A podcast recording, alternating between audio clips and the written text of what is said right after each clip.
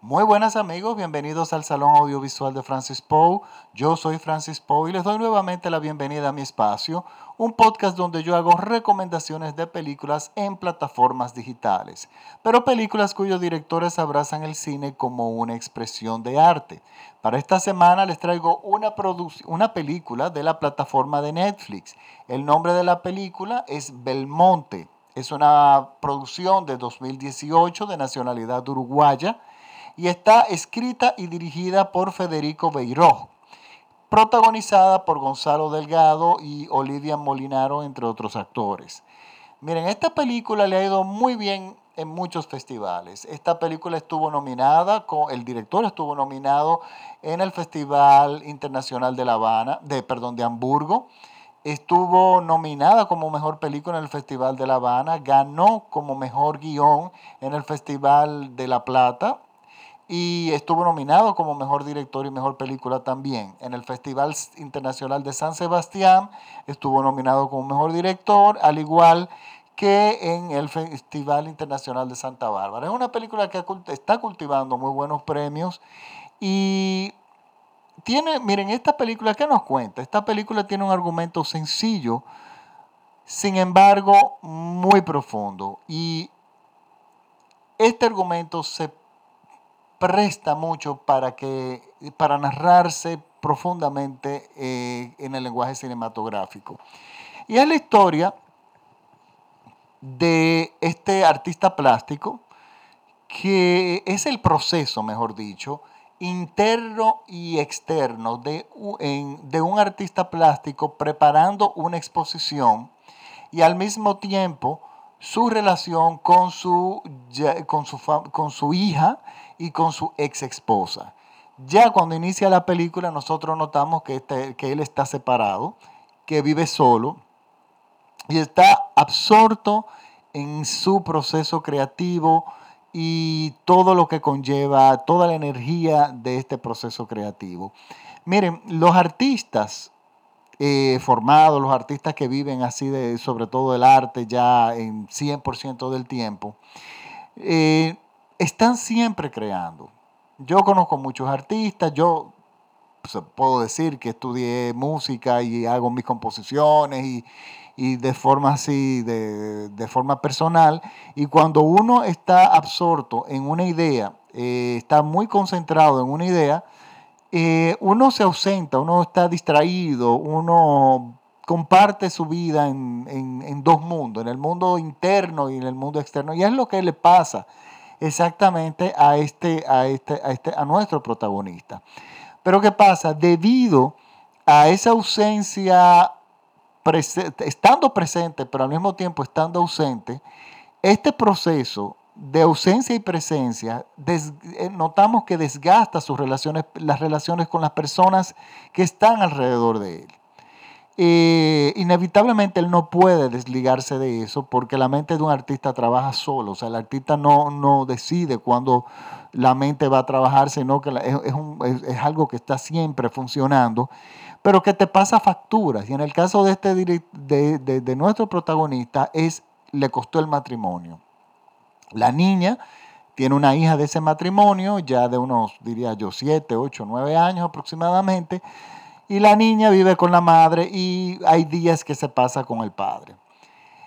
Y es el dolor de, este, de nuestro protagonista, de él, de él en saber que ha perdido esta relación, no sabe cómo recuperarla o entiende ya que no la va a recuperar.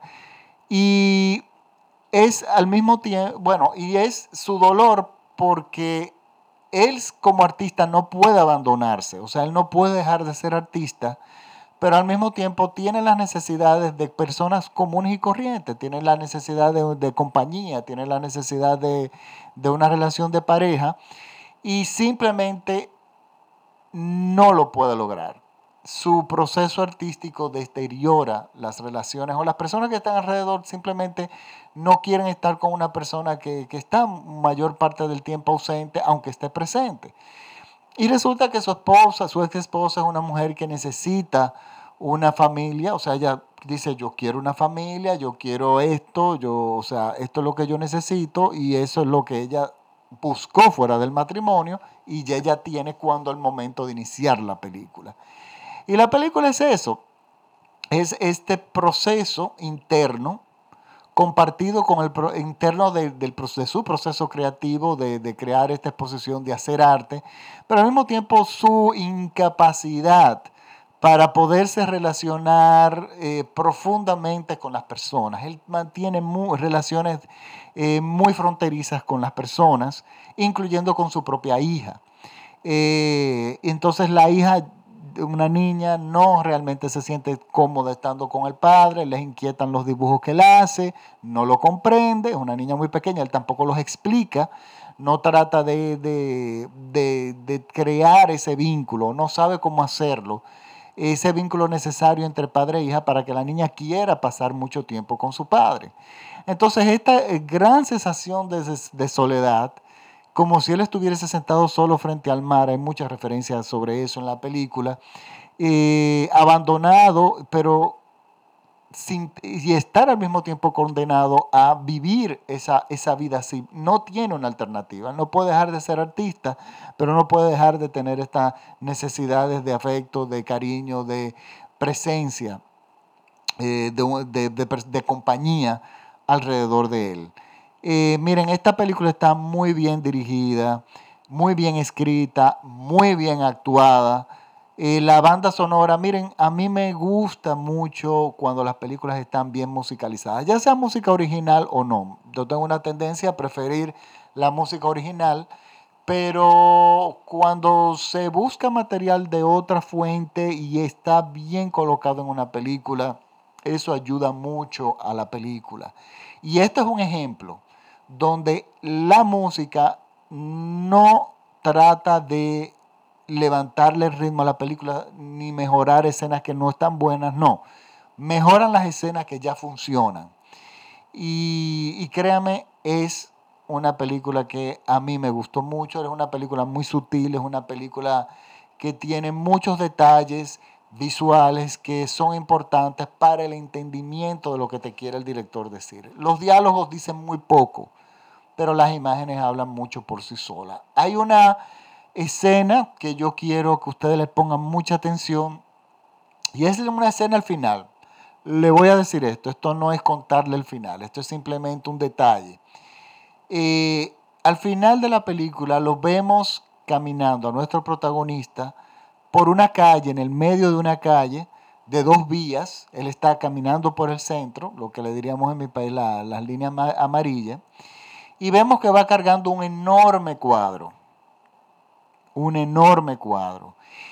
Y en esta imagen, en este fotograma, que es un plano fijo que se extiende porque el, actor camina hacia la cámara, hacia nosotros, nosotros vemos, es, como el sello final de lo que el director nos ha estado contando durante toda la película.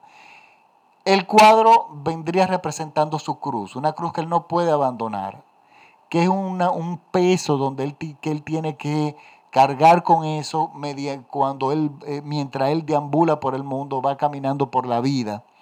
Y el hecho de que camine por esta calle que tiene dos vías y él simplemente va por el centro, no va por una vía ni va por otra, nos deja ver lo que yo le he estado diciendo desde el principio. Es atrapado entre dos mundos. Su mundo de, eh, creativo y el mundo, su parte humana que necesita compañía y afecto y la necesidad de vínculos que él no puede lograr o no ha logrado por lo menos durante el proceso eh, de la película. Miren, es una película que a mí me gustó mucho, realmente la recomiendo. Recuérdense que está en la plataforma de Netflix. Y le repito, el nombre de la película es Belmonte, como el nombre del protagonista en la película, Belmonte. Está hablada en español, y nada, es mi recomendación de la semana. Yo espero que realmente le guste tanto esta película como me ha gustado a mí. Son de estas películas que están escondidas en los menús que realmente se merecen ser rescatadas de la oscuridad de los menús de Netflix y sacarla a la luz. Eh, les recuerdo que mis podcasts son gratuitos, que si les gustan, por favor, compártalos con sus amigos. Eh, estamos en Spotify, en iTunes, en TuneIn, en SoundCloud. Síganme en mis redes sociales como arroba Francis Poe en Twitter y en Instagram, pero principalmente en Facebook eh, me busca como el Salón Audiovisual de Francis Poe.